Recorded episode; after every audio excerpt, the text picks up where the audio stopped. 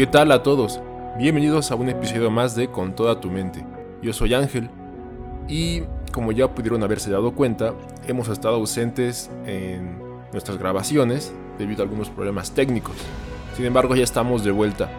Y mientras tanto estuvimos activos en nuestras redes sociales. Muchas gracias por la retroalimentación. Esperemos que sea de bendición para ustedes. El día de hoy Edrey no va a poder grabar. Sin embargo, contamos con la presencia muy grata de un hermano en Cristo, un amigo muy cercano y también un colega del Instituto Bíblico que tiene mucho que aportar, mucho que discutir al tema de hoy. Además, él estudió teología en palabra de vida acá en Querétaro y también sirve en la iglesia local y por lo tanto podemos coincidir muchas veces para platicar, dialogar, eh, discurrir, discutir a veces estos temas que pueden ser conflictivos, pero siempre son conversaciones muy edificadoras. ¿Sí o no, Matías? ¿Cómo estás? Pues muy bien, eh, aprendiendo también de esta modalidad de comunicación. Eh, creo que va a ser divertido, creo que va a ser divertido poder hablar, platicar y la verdad es, es un gusto poder, poder estar en este canal con toda tu mente. Va, eso es todo, Mati. Pues el tema de hoy es un tema que a mí me gusta mucho. Bueno, creo que a los dos nos gusta mucho. Pero a, mí me toca fibras sensibles porque tiene que ver con temas teológicos y también con temas de neurociencia que ahorita vamos a abordar. Mm. A fin de cuentas vamos a tratar cómo se relaciona la libertad humana con la soberanía divina. Ajá. Entonces, Matías, para ti, ¿tú cómo defines esas dos cosas? Para ti, ¿qué es libertad humana? Y para ti, ¿qué es la soberanía divina? Es una pregunta muy simple, cortita, pero que creo que tiene una respuesta muy compleja y amplia, ¿no? Em, mm. eh, ¿Cómo defino soberanía divina? Creo que para eso hay que entender quién es Dios, primeramente. Y cuando estudias quién es Dios en la Biblia, es aquel ser que subsiste en sí mismo. Que no, no logramos entender como seres humanos, somos su creación, eh, no llegamos a entender a ese creador. Mm. Y es ese, es ese ser supremo que tiene la libertad de moverse en una atmósfera sin límites como nosotros. Y creo que su soberanía eh, va de acuerdo a quién es Él y esa soberanía yo la definiría como un, eh, un poder total mm. al cual ni siquiera logramos comprender nosotros como seres finitos, como seres creados. Entonces creo que es un poder de hacer y deshacer de la nada. O sea, como en la creación. De decir, sea la luz, aunque no existe la luz, oye, ¿cómo sé qué es la luz? Bueno, él tiene esa capacidad de decir, sea la luz, se crea la luz, y tiene ese poder de desenvolverse en una atmósfera fuera de la nuestra. Mm. Eh, para poner en resumen, ¿no? Lo que sería soberanía. Y pasándome a libertad del ser humano, creo que también hay que regresar nuevamente al Génesis, mm. al inicio, y el ser humano fue creado. Entonces, eh, como tal, ah, la libertad mm, no podemos ponerla como Dios, porque al final eh, el ser humano está dentro de una atmósfera creada la cual la creó Dios. Entonces, en ese inicio, Dios la creó para alabarlo mm. a Él, para conocerlo a Él. Y, esa era la libertad del ser humano, poder vivir con Dios, poder conocer quién era Dios. Mm. Cuando el ser humano cae, eh, ahí pasa algo que es una separación muy marcada entre Dios y los hombres. Mm. Y creo que ahora esa libertad, o esa libertad humana, si quieres verlo así, eh, pasa a una esclavitud al pecado. O sea, porque ahora ya no está en una atmósfera libre de alabar a Dios, ahora vive bajo esclavitud, eh, que es el pecado. Entonces, si bien el ser humano toma decisiones, personalmente creo que esa libertad está dentro de un círculo, mm. que es su naturaleza, y su naturaleza es pecaminosa. Ándale. Muy buena eh, muy buena síntesis, buen bosquejo de tus definiciones. Y creo que conseguimos en muchas cosas. Para mí también la soberanía divina es ese poder que tiene Dios para gobernar todo lo que Él ha creado, Mm. para encaminarlo y tener cierto control sobre eso para que se cumpla su voluntad y su propósito. Yo así lo pondría. Eh, y también estoy de acuerdo contigo en que la libertad humana no es sinónimo o no está en los mismos términos que la, que la libertad que tiene Dios para actuar. Yo creo que también la libertad humana es esa capacidad que tenemos para tomar decisiones, pero dentro de un marco que Dios pone desde un principio, desde el momento en que nos creó en el Edén. Y también creo que esa libertad puede estar condicionada no solamente por ese cuadro que pone Dios, sino por la esclavitud que nosotros nos podemos poner ante el pecado. Mm. Entonces, sí, en eso coincidimos. Pero yo creo que vamos a diferir en lo siguiente, amigo.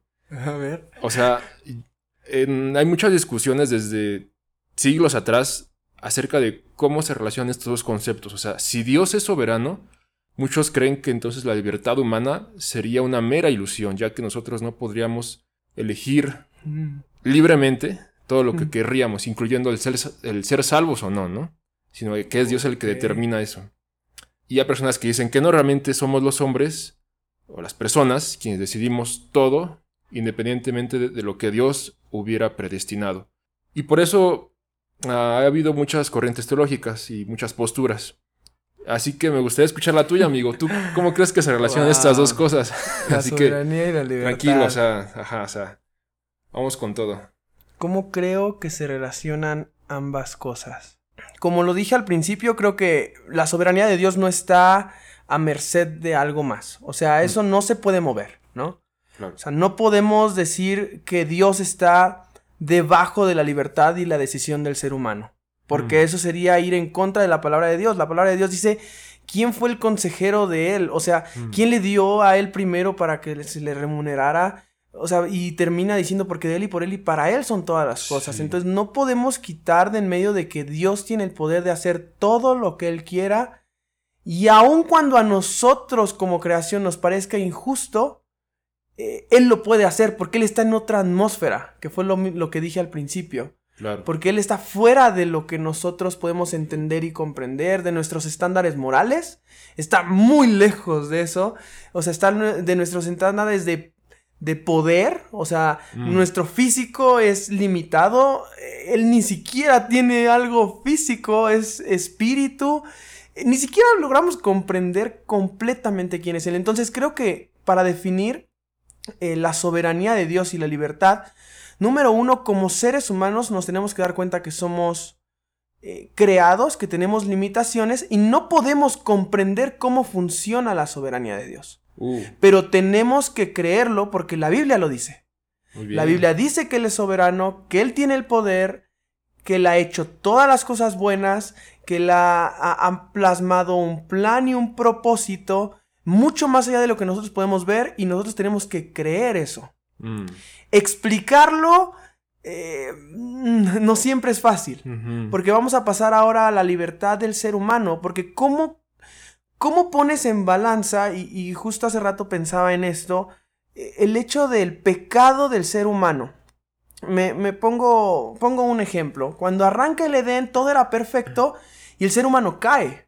Entonces, ¿cómo explicas que un ser superior y en control, si queremos ponerlo entre comillas, total, Sí. entra un error en la Matrix, si queremos verlo así. Entra un error que se le llama pecado. Sí. Entonces ahí es donde si, si tratamos de explicar, ah, es que Dios tiene el control total, entonces Dios creó el pecado. Ok. O sea, ¿dónde entra esa parte? ¿Es que Dios se equivocó? Y creo que ahí pasamos al área del ser humano. Creo que el ser humano, y creo que esa parte la puedo entender un poco más, porque gracias a Dios soy ser humano. Sí. Hasta donde tengo entendido, Somos- ¿verdad? Somos pecadores. Claro, y, y ahí es cómo, cómo unes esas dos. Dios coloca un árbol en el Edén dentro de un límite Mm. perfecto, pero Dios no obligó a Adán y Eva a permanecer en ese límite. Mm. Al contrario, Él puso un árbol en el centro del huerto o en el huerto y les dijo, de esto no coman. De esto no, no se acerquen, no, no lo toquen porque van a morir. Claro. Eh, ahí creo que entra la parte que entiendo un poco más, que el hombre decidió. Mm, El hombre tomó una decisión de ir en contra de Dios, y no solo en el Edén, todos nosotros hemos tomado una decisión de ir en contra de Él.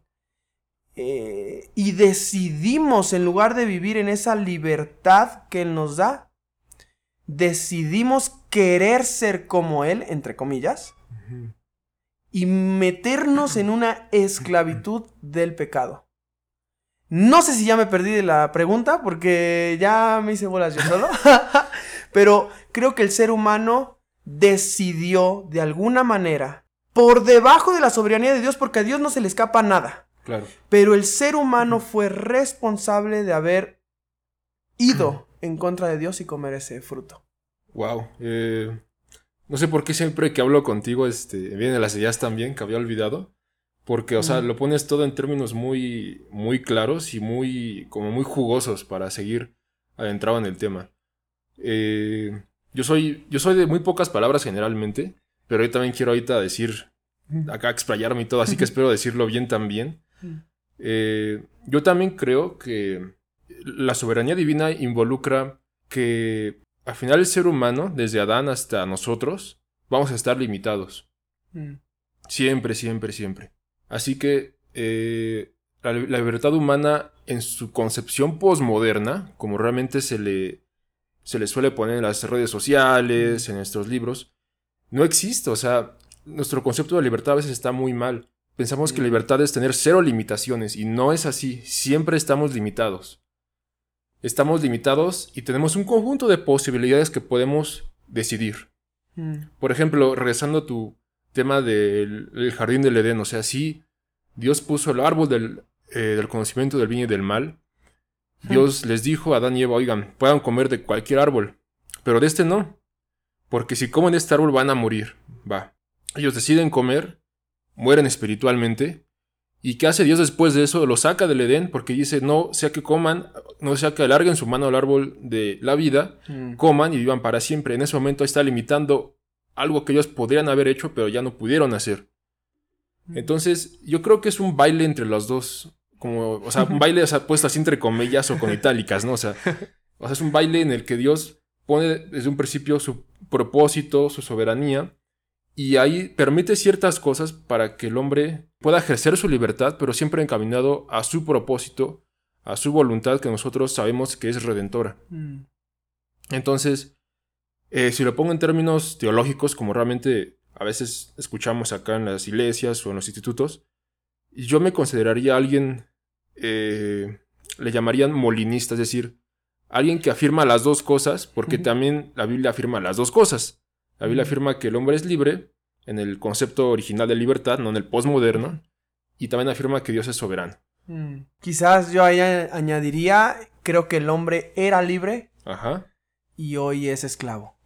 Ok, Porque al tomar esa libertad para ir en contra de Dios, decidió ponerse unas cadenas que son del pecado. Mm, Y, y ahí es donde muchos dicen, es que el hombre puede hacer lo que quiere. No, mm, creo que el hombre tiene... ah, bueno, ahí te va. Creo que tiene una opción. Y es estar bajo el pecado y está bajo los deseos y está esclavo bajo su propia carne, que lo guía hacia eso. Y con esto no estoy diciendo que la persona sea totalmente depravada o mala en el aspecto de pues, todos son asesinos, no. Pero todos están bajo esclavitud mm, del pecado. Y ahí quisiera añadir un asterisco más.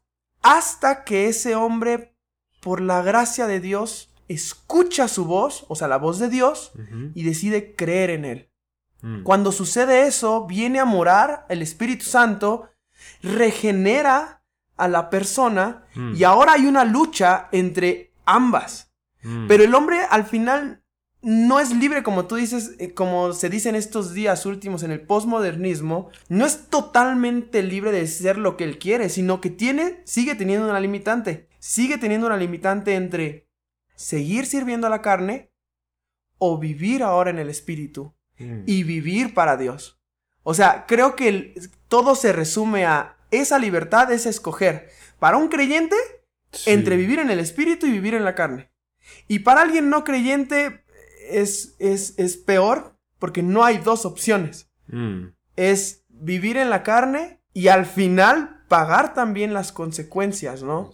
De, de ese acto de desobediencia ante Dios. Qué, qué padre que remarques ese punto porque hay un argumento muy fuerte ahí desde la teología hacia las personas que dicen, no, es que, ¿para qué existe el mal en el mundo? Si Dios lo permite, entonces Dios debe ser un Dios que no es bueno, si es omnipotente. Hmm. O lo contrario, puede que Dios no sea omnipotente, pero sí es bueno y por eso no puede acabar con el mal en el mundo. Pero no, realmente existe el mal en el mundo porque Dios eh, permite al ser humano tener esa libertad y ejercerla bajo ciertos límites, pero eso no significa que va a dejar al ser humano para siempre viviendo de esta forma como estamos viendo en el mundo, sino que va a venir y va a retribuirle, va a darle esas consecuencias de su pecado, que al final es la muerte. Entonces, no es que Dios no sea un Dios malo, Dios es bueno, Dios es justo, Dios es amoroso, Dios es omnipotente, pero también es paciente. Hmm. Y debido a eso, Él le confiere al ser humano esa libertad. Y yo creo que es algo muy profundo y difícil de entender. O sea, yo quiero remarcar algo muy fuerte. O sea, al final podemos decir que las dos cosas son reales, porque la Biblia las afirma. La Biblia las remarca varias veces. Pero no podemos ir más allá. O sea, es como querer decir, ¿qué es la Trinidad? O sea, o sea, como que Dios es tres y uno, tres personas y un Dios. No podemos razonarlo con nuestro pequeño cerebro. Eh, son cosas que van más allá. Y yo creo que lo mismo ocurre con esto. O sea, la- el Génesis dice que el ser humano fue creado a imagen y semejanza de Dios. Es algo muy, una implicación muy fuerte, ¿sabes? Porque yo, o sea, esto es una opinión mía, no es que es algo que vas a encontrar en un libro de teología así. O sea, yo a veces me pongo a pensar, o sea, eso podría implicar que Dios en ese momento se estuvo autolimitando. O sea, no es que él dejó de ser omnipotente, sino que él decidió eh, ceder ciertas cosas de su, de su control, digamos, entre comillas, para que el ser humano pudiera hacer lo que quisiera Oh. y eso le costara a él en el futuro su propia sangre, dar su propia vida. Hmm. Entonces, o sea, el ser humano en ese caso entonces tiene eh, cierta influencia sobre las posibilidades del universo. Bueno, eso ya son cosas muy raras, pero o sea, o sea, al adentrarnos en esas cosas, empezamos a divagar de esta forma que yo creo que no llegamos a ningún lado. Discutamos con nosotros mismos, discutamos con un colega del instituto o en la iglesia, un hermano, porque son cosas muy elevadas. Este, al final la Biblia nos llama a ser como niños y yo creo que Hmm. es bueno aplicar ese principio de ser como niños sencillos, eh, creyendo en estas verdades y enfocándonos en lo que realmente importa. ¿Cómo ves? Eh, yo creo, como dices, creo que a veces hay. No es creer ciegamente, porque no lo es. Mm, Porque claro. la Biblia deja, deja rastro y deja evidencia para que creamos quién es Dios y al conocerlo nos demos cuenta de su majestad. Pero un, un profesor en el instituto nos decía, a veces entrar a la soberanía de Dios, Mm, queremos subirnos en una escalera al cielo para definir cómo es que Dios obra. Y nos queremos poner a la altura de Dios al tratar de definirlo en algo que pasa en su presencia. ¿Sabes? uf, sí. Y, y a veces es como, ok, Él es soberano, confío en el que, que Él es soberano porque Él tiene el control, pero no defino más allá porque no puedo como ser humano, porque Él decide, porque Él sabe cómo opera Él. Claro. Ahora, bajando a nuestra realidad, yo creo que Él es soberano, confío en Él, pero el hombre también es responsable. Mm, Y lo que decías fue maravilloso Claro. del tema del pecado. ¿Cómo puede ser que hay tanta maldad en este mundo habiendo un Dios bueno? Y, y es, es complicado unir la, la soberanía con mm, una violación, claro. pongamos por ejemplo, o, o un asesinato. ¿Cómo, cómo unes ambas? Y, y creo que ahí es donde entra la parte que hablábamos de esa naturaleza esclava a la cual estamos Mm, como seres humanos que ha pervertido todo lo que nos rodea. Desde un padre Mm. eh, hacia un hijo, desde un hijo hacia un padre, desde, desde el matrimonio, desde las escuelas, porque nuestra naturaleza constantemente lleva a que este mundo se vaya pudriendo más, ¿no? uf, Y creo que ahí es donde entra lo que tú decías. Nosotros confiando en la soberanía de Dios y viendo la Biblia, sabemos qué es lo que viene. Hay un salmo que dice, mm, eh, yo, yo volteé a ver cómo les iba a ellos. Mm. Y, y, quise, o sea, yo decía, bueno, pues, ¿para qué me guardo yo? O sea, ¿por qué yo me guardo en santidad y en, en devoción a Dios si yo veo a los malos y les va bien? Sí. Y, y, dice, hasta que entré en el santuario de Dios y vi el final de ellos. Mm. Y creo que lo que tú decías, Dios va a ser justo y Dios va a castigar mm. a todo aquel que lo merece. Pero creo que aquí es un punto eh, muy bueno como para aclarar. Todos merecemos ser castigados por Dios porque todos estamos bajo ese círculo que se llama pecado. Mm. Estamos esclavos.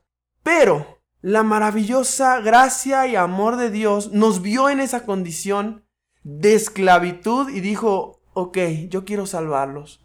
Entonces, ¿cómo los salvo? Bueno, voy a ir a buscar y a salvar lo que está perdido. Descendió, vino, murió, vivió una vida perfecta, murió, resucitó, para que ahora los que vivimos aquí dentro de ese yugo, dentro de esa esclavitud del pecado, tengamos una oportunidad que al escuchar su voz podamos creer en Él. Y, entra nuevamente la soberanía. Porque ¿quiénes escuchan la voz de Dios? ¿Y quiénes son los que creen? La verdad, yo no podría definir quiénes son los que van a escuchar o quiénes son los que van a creer.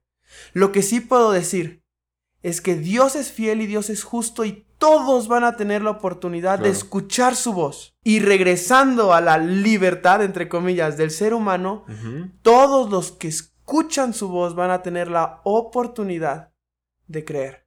Porque de tal manera amó Dios al mundo para que todo aquel que cree tenga vida eterna. Y el que escuche mm. este podcast y quizás necesite esto, dice que aun cuando nosotros somos pecadores, Cristo murió por nosotros, porque Dios siendo soberano bajó a salvarnos y todo aquel que escuche su voz no cierre su corazón. Mm. Escuche su voz y crea en lo que Dios, eh, lo que Dios dijo, porque si Él lo dijo, Él es fiel y lo va a cumplir.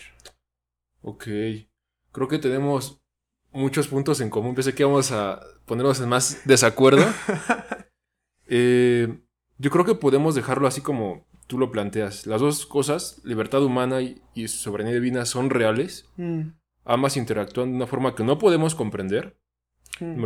Número, tres, la soberanía divina va a ejercerse cumpliendo la justicia y el amor de Dios al final. Mm. Y esa justicia y el amor de Dios se van a cumplir sobre las decisiones que tomó el ser humano desde el Edén hasta ahora. Y número cuatro, la gracia de Dios reflejada en Jesucristo, en todo lo que hizo en la tierra, en la cruz, eh, se efectúa en nosotros, liberándonos de ese yugo de pecado que teníamos. Mm. Y yo aquí quisiera agregar algo muy fuerte, o sea, yo creo que la libertad genuina del ser humano no reside en no tener limitaciones, sino reside en ser esclavo. Mm. Paradójicamente, reside en ser esclavo de Jesús. Eh, cuando uno se somete a él, se somete a su autoridad, uno encuentra que es realmente libre, porque ese es el propósito por el cual fuimos creados, como tú dijiste en un principio, vivir en comunión con él. Pero, a ver, en el inicio yo había dicho que ese tema me, me apasiona por otro punto muy fuerte que son las neurociencias. Porque mira, Matías, en neurociencias hay una corriente, hay, hay, varias corrientes al final de, de cómo funciona el cerebro, de cómo se encarga de producir la conciencia y ese tipo de rollos, ¿no? Y hay unos científicos materialistas, obviamente, que aseveran que no existe ningún aspecto de la conciencia humana, incluyendo lo que llaman la volición, que es, a fin de cuentas, esa intencionalidad que uno tiene al hacer las cosas. Mm. O sea, básicamente están reduciendo la libertad humana a procesos físico-químicos que ocurren en nuestro cerebro, mm. influenciados por los genes, obviamente, o sea, cómo fuimos programados desde nuestro nacimiento. Y número dos, por nuestras experiencias a lo largo de la vida. Al final somos simples computadoras de carne que procesan información genética y sensorial y lo plasman en decisiones que dan la sensación de que las hacemos nosotros, pero realmente no somos nosotros, en nuestro cerebro controlándonos. Yo considero que esto está muy en contra de pues lo que nosotros creemos como cristianos y por lo que sabemos de la Biblia, por lo que ya estuvimos hablando de que es la libertad, yo sí, o sea, por lo que sé, el cerebro sí se encarga de procesar todo esto que te comento, o sea, los genes. O sea, por ejemplo, tú tal vez tengas un antepasado, unos padres, no sé, muy enojones, ¿no? Y dicen, ah, pues este, este niño ahora salió como su padre, ¿no? Salió como su abuelo, porque es bien enojón. Pues es cierto, o sea, los genes sí son un factor a considerar para nuestra personalidad. Pero también nuestras experiencias, o sea, por ejemplo, tuviste algún tramo de niño que te provocó, no sé, miedo a los payasos, ¿no? O en mi caso, miedo a las botargas. Entonces, eh, ese tipo de cosas sí también van a afectar nuestro comportamiento y nuestras decisiones en el futuro. Pero hay que tener cuidado porque al final de cuentas nosotros no somos simples cuerpos que estamos aquí mm. para ser aniquilados al final de nuestra muerte. Somos alma y somos espíritu, como dice la Biblia. Mm. Entonces, eh, tú una vez me platicaste que para ti todo en la vida eran factores. todo es matemáticas, todo son frías, todos son cálculos fríos que nada más tienes que poner en un ordenador y ya te sale un resultado en tu vida. Y con eso, yo creo que para ti entonces lo que vas a decidir mañana de qué, cereal, qué cereal vas a comer, o en el siguiente mes con quién te vas a casar, qué sé yo. ¿Va a estar determinado, en serio, tú crees que va a estar determinado por esos factores en tu vida? O sea, ¿para ti son mm. fríos cálculos que ocurren en tu cerebro? No, no, no. Yo, o sea, sí lo dije así, pero no lo creo tan así, tan así. a ver, a ver. O sea, yo cuando hablo de factores voy a colocar varios. Eh, mis padres. Ajá. Pongamos como primer factor, ¿no? Y creo que si ponemos a Dios encima, Mm. Dios va acomodando ciertos factores en, mi vida. Entonces, yo lo veo desde que nací, puedo poner un factor como mis padres. Puedo poner un factor en el lugar donde nací. Mm. Eh, puedo poner un factor los profesores que tuve en el instituto. Mm. Entonces, lo que yo hoy puedo ser como persona, número uno es por la gracia de Dios, pero creo que Dios va poniendo ciertos factores eh, con los cuales Él me va eh, dotando de habilidades, talentos. Por ejemplo, yo soy sumamente distraído y sumamente... Eh, ¿Tú crees? Divago mucho en mi mente, sí, muchísimo. Mi papá no.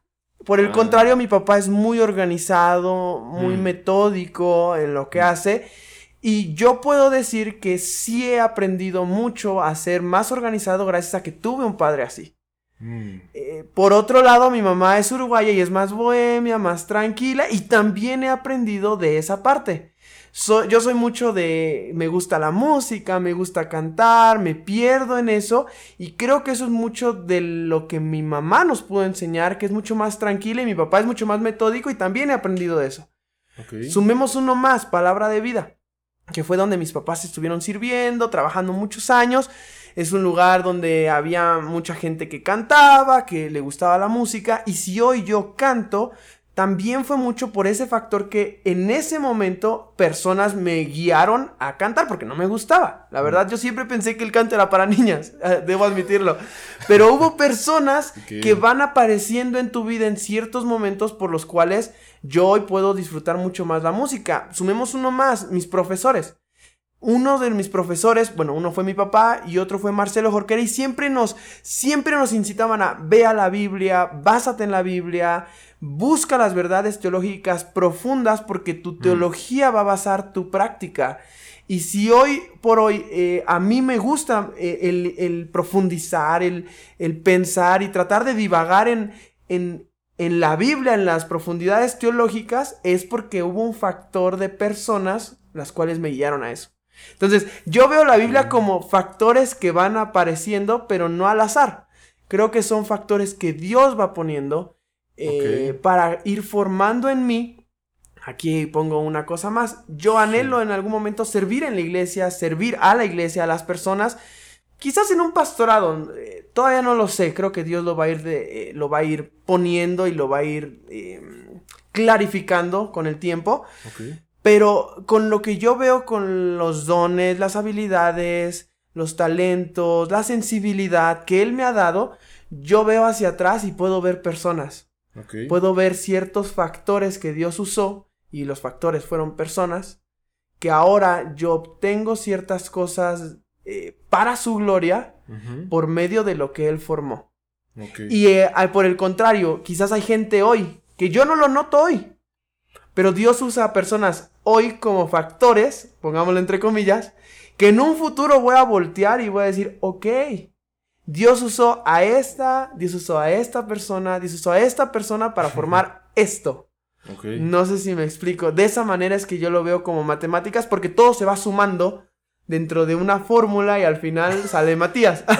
ok, o sea, para ti eh, no es cierto que nuestro cerebro nos controle o que todo se trate de neuronas disparando al azar y que eso te controle. Eh, creo que hay ciertos casos específicos de personas, eh, quizás, eh, no sé, autismo, síndrome de Down, donde hay, hay diferencias. En, la verdad, científicamente no puedo hablar, pero es, es diferente.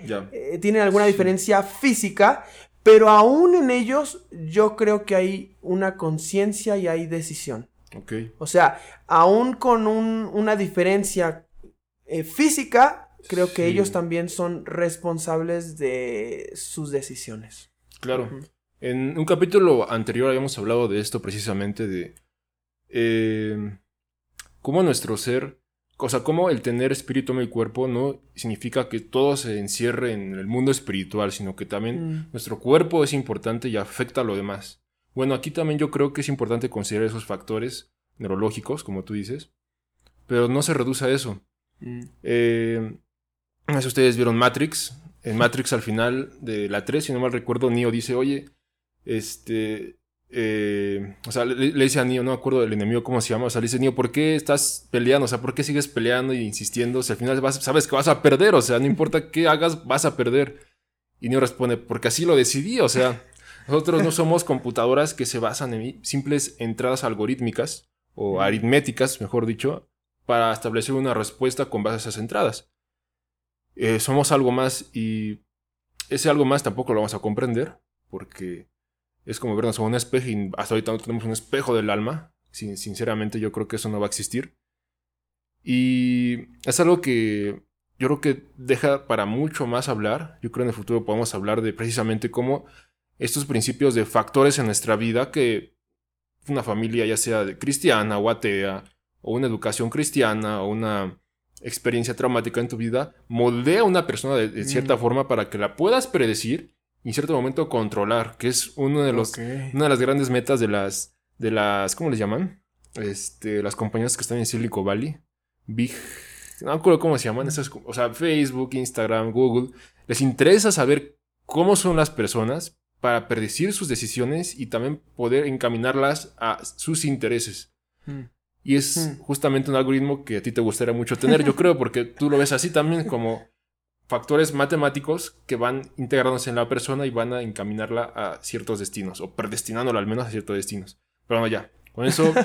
Eh, creo que nos fuimos un poquito... Sí. Sí, divagamos un poquito. Sí, o sea, no sé tú, Matías, qué pienses de todo esto, pero yo me gustaría dejar en claro eh, tres cosas. Número uno, la libertad humana y la soberanía divina son hechos bíblicos, son cosas que son reales pero que no podemos comprender. Número dos, las dos no están en contradicción, sino mm. que están como coexistiendo así como pueden coexistir dos partículas en un mismo estado mm. o una partícula en dos estados diferentes. Eh, vaya, o sea, yéndome acá en física cuántica es algo que tampoco podemos comprender, pero así es, o sea, las dos cosas coexisten y funcionan. Y número tres, todo esto de, de por qué somos libres y por qué Dios nos creó así, nos lleva al final de cuentas a Jesús y a la cruz. Como Dios tenía un plan para nosotros, incluso a pesar de que nosotros nos descarriamos, Él ya lo sabía, y cómo ahora nos sigue llamando a decidir, hmm. a, a decidir de nueva cuenta como si estuviéramos otra vez en el Edén, tomar del árbol de la vida y ya no tomar del árbol del mm. conocimiento del bien y del mal. Yo me quedo con esas tres cosas. Eh, al final, pues todo nos regresa al Evangelio, ¿no crees? Mm, totalmente. Y, ahorita qué buena analogía o conexión que hiciste de tomar del árbol de la vida. Creo que al final es una, al menos para los que hemos podido creer en Dios, mm. por su gracia, es una decisión diaria. De, de, en lugar de tomar de ese árbol de la ciencia, del conocimiento y querer ser como Dios y mm. tomar nuestras propias decisiones y vivir nuestra vida para nuestros eh, propios propósitos. Eh, creo que es una decisión diaria de ir a ese árbol de la vida, eh, a ese a ese lugar donde encontramos verdadera vida, verdadera libertad que es Cristo, y de esa forma ver la vida de una manera totalmente diferente, ya Mm. bajo una perspectiva divina, bajo un propósito divino, eh, bajo la soberanía eh, de Dios, como para cerrar con el tema, ¿no? Eh, a mí me gustaría despedirnos, no sé, no sé si tengo la posibilidad, pero pues muchas gracias No, por pues habernos escuchado. y- esperemos contar Sí. con tu presencia y tu sabiduría en espacios posteriores. Yo creo que sí. Eh, Dre tiene ahí por ahí algunos detalles en su agenda que le van a limitar en varios meses grabar. Pero pues lo bueno es que tenemos a ti, un teólogo hecho y derecho. Hecho. Hecho. Derecho, quién sabe. No, pues muchas gracias Matías. También muchas gracias a ustedes por escucharnos. Nos escuchamos a nueva cuenta hasta el siguiente episodio. Bye.